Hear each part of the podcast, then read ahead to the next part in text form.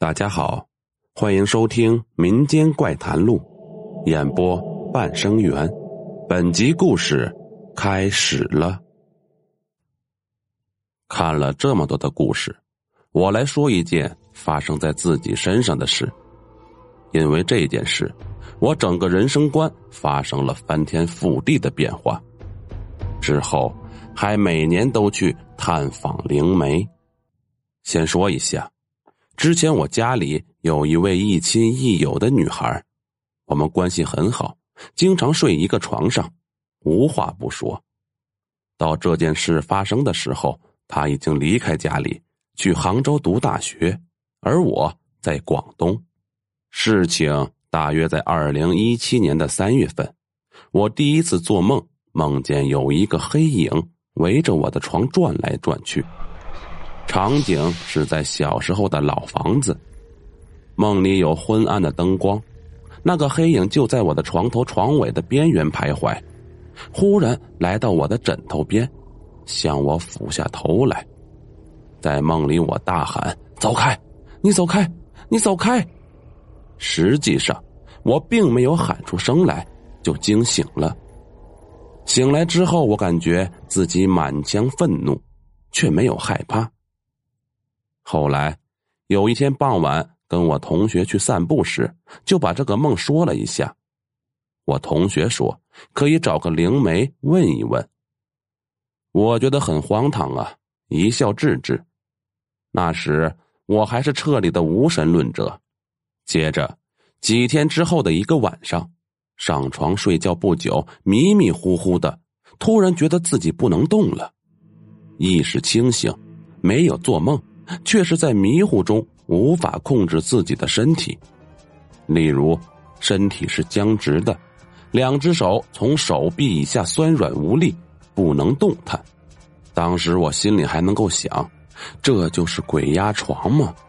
随即我开始跟无形中的什么争夺身体的控制权，我一次又一次想将手握成拳头，但最终都失败了。在梦魇中挣扎，我感觉到自己表情痛苦，几欲窒息。我迫切希望自己能够马上清醒过来。正当我绝望的时候，在梦里出现了一个人，就是上面我说的那个女孩。开始，她就像以前那样睡在我的身边。忽然，她在黑暗中坐了起来，对我说：“你怎么了？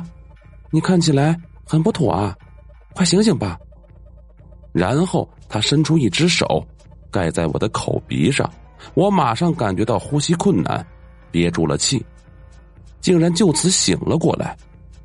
一睁开眼，我即刻对他说：“快快开灯！”随即我自己条件反射一般伸手把床头灯打开了。灯光下黑暗消退，环顾床上，哪有什么女孩在我身边？但是梦魇中的情景历历在目，就连他手掌覆盖令我不能呼吸的窒息感，都如烙印般刻在我的脑海中。从他对我说的话和所做的动作，他在我梦中出现的目的，很明显就是为了唤醒我而来的。按照常识，梦中出现的他不是实体，他怎么能把跟他同在梦境中的人唤醒回到现实？他是采用不让我呼吸把我憋醒的，但是他这个手段是发生在梦中的，却能把身处现实的我真的憋醒了，这令我觉得无比的奇异。第二天，我给远在千里之外的女孩打电话，询问她昨夜有没有发生什么事，例如做梦之类的。